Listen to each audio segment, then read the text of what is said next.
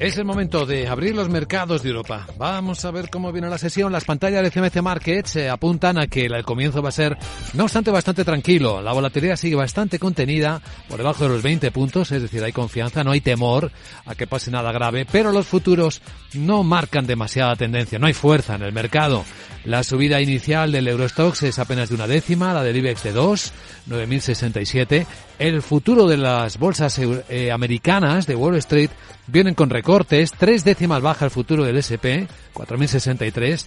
Estamos analizando hasta qué punto pesa el efecto Intel, con caídas en el mercado fuera de hora que han superado el 9,7% en algunos momentos, tras decepcionar con sus resultados y sobre todo después de no dar visión más allá del primer trimestre del nivel de incertidumbre al que se enfrenta el gigante de los chips para PCs. Sandra Torrecillas, buenos días. Buenos días, esperando ya ese dato de PIB del cuarto trimestre en España que nos va a llegar en unos minutitos. Se espera una subida de una décima intertrimestral, 2,2% interanual y que en el conjunto de 2022 la economía española haya crecido un 5,5%.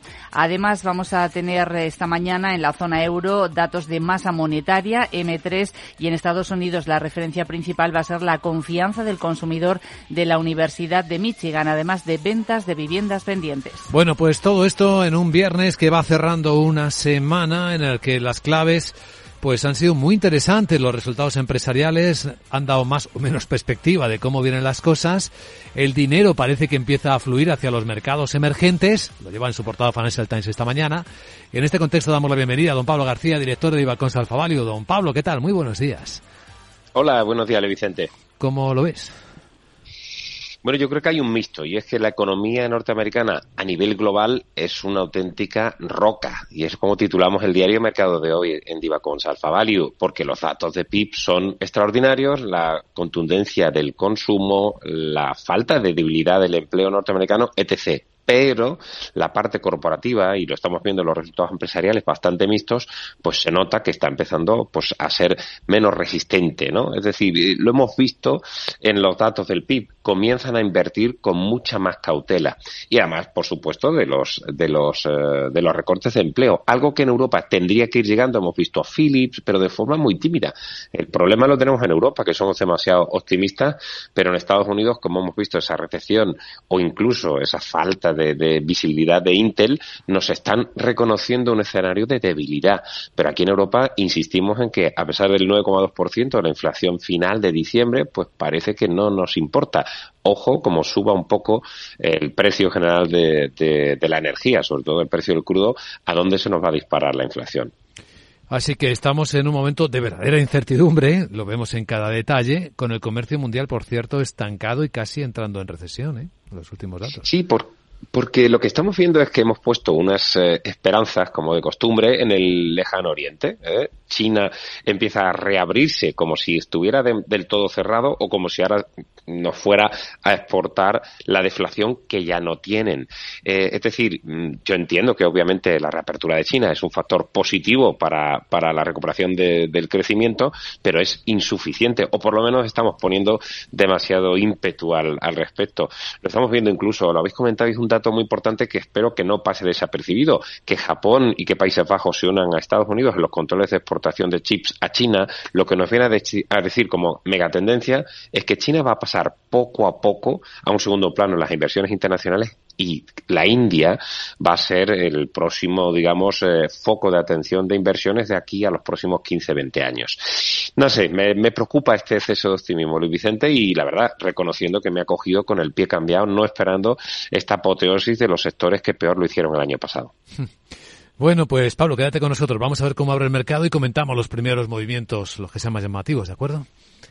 Muy bien. En nuestro radar va a estar eh, Enagas, que ha aumentado su participación, Sandra, en el gasoducto transadriático. Sí, tenía un 4% y ahora lo eleva hasta el 20%. Ese porcentaje que le faltaba se lo ha comprado a la Suiza Axpo por 168 millones de euros. Y en este mundo en K del que estamos hablando hay gente que se defiende y que desafía la recesión como el lujo de Louis Vuitton. Sí, porque sus ventas han subido un 9% en el cuarto trimestre, ha superado los 22.700 millones de euros.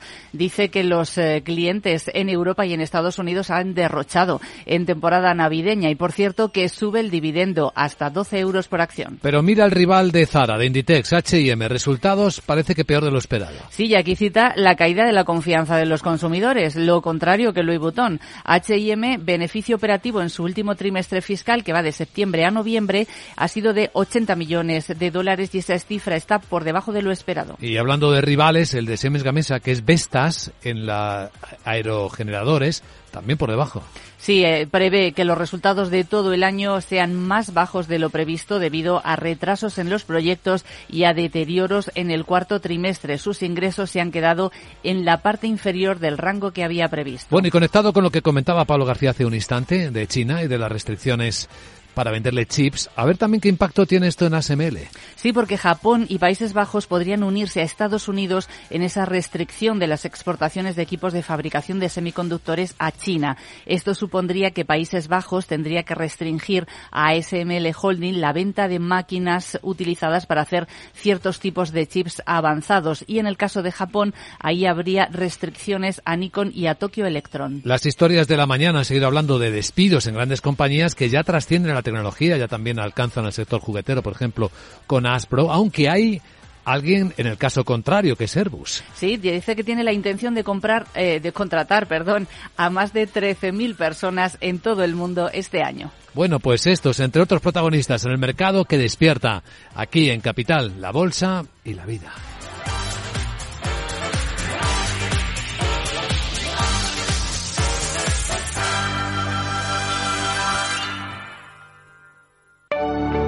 En Arquia Banca nuestros clientes son lo primero, por eso les ofrecemos soluciones de inversión personalizadas y adaptadas a su perfil de riesgo. Nuestro método, diseñamos una estrategia a largo plazo, combinando fondos consolidados y diversificados tras realizar un exhaustivo análisis de los mercados y las tendencias globales.